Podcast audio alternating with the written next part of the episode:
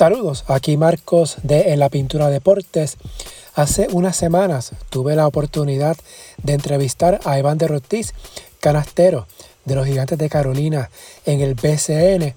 El 4 de julio de 2021, Ortiz sufrió una dura lesión de rodilla a solo días de iniciar la temporada regular del BCN que el año pasado se atrasó debido a la pandemia del COVID. En los próximos días se cumple exactamente un año de aquella lastimadura que ha provocado que el joven de 24 años se haya perdido dos temporadas regulares en el torneo boricua luego de establecerse en la liga con el premio de jugador de más progreso en el 2020. En la descripción del episodio está el enlace de la nota de esta historia la entrevista con Ortiz se grabó el pasado 5 de junio de 2022 en Guaynabo. Comenta por tu lesión. Ya estamos casi 11 meses, un año, el mes que viene, en la lesión del ACL. Primero, ¿cómo va? Mira, para ponerlo todo en contexto, yo me lesioné en julio 4 del año pasado. Eh, la, lesión conllevó los dos meniscos, el ligamento anterior cruzado, me fracturé un poco el fémur y el ligamento colateral medial también se vio afectado. ¿De, qué pierna? De la pierna derecha. Así que la lesión no fue un, soy simplemente un ACL, o sea, fueron más cosas. Eh, el doctor le tuvo que esperar un mes después de la lesión para que la inflamación bajara para después intervenirme. yo, yo salí siendo operado en agosto 11. En agosto 11 de este año es que yo cumpliría el año y, por, por, la gravedad de la lesión, pues ese es el time que me dieron, el time frame fue 12 meses. En el lado de cómo voy, voy súper bien. Ya estoy en la última fase, ya estoy haciendo cosas de baloncesto, pero nada de contacto. Pero no te puedo decir que voy a estar para el año, o sea, que es un shutdown. Yo estoy trabajando para volver a la cancha, pero estoy viendo todavía lo que me diga el doctor. Pero por lo que mencionas, si te dieron un año, pues básicamente podemos decir Exacto, me dieron, que, no puedes jugar este año. Exacto, en, en, el papel de primera instancia yo no iba a jugar este año porque era un año completo, pero he ido respondiendo muy bien a la terapia, he ido respondiendo muy bien a los ejercicios y del equipo necesitar, ¿verdad? Mi servicio y yo ya tener el clear del doctor que puede ocurrir, pues podría ser que estuviera vistiendo uniforme este año.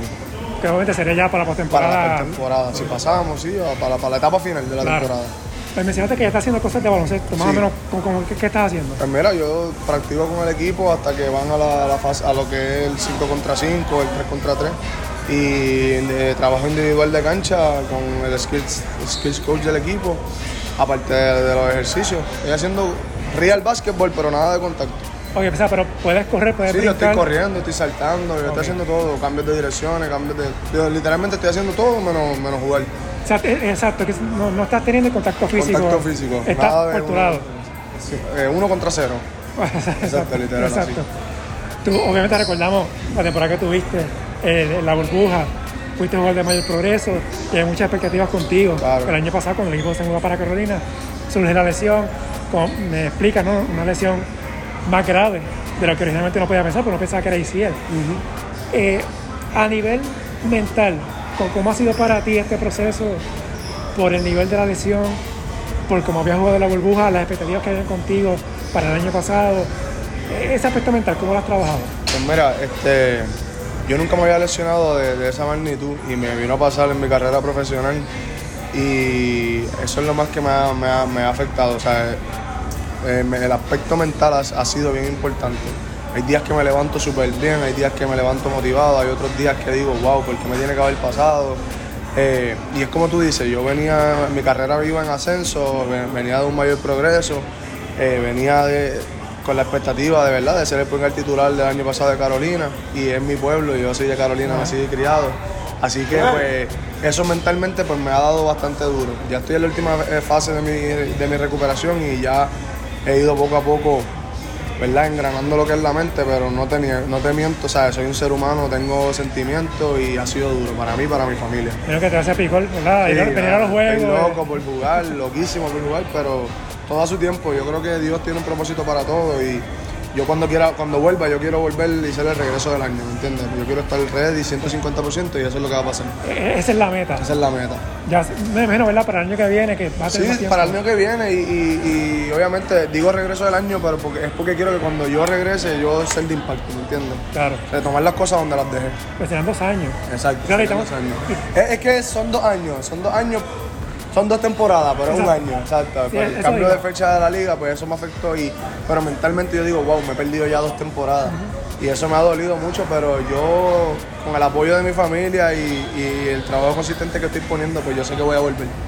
Si, no, vamos a, si Carolina no llega hasta más abajo en la postemporada y tú estás listo para jugar, ¿jugarías en el exterior o esperarías el año que viene? Pues mira, eh, eh, estoy en conversaciones con mi agente y, y eso es lo que eso es lo que quiero hacer.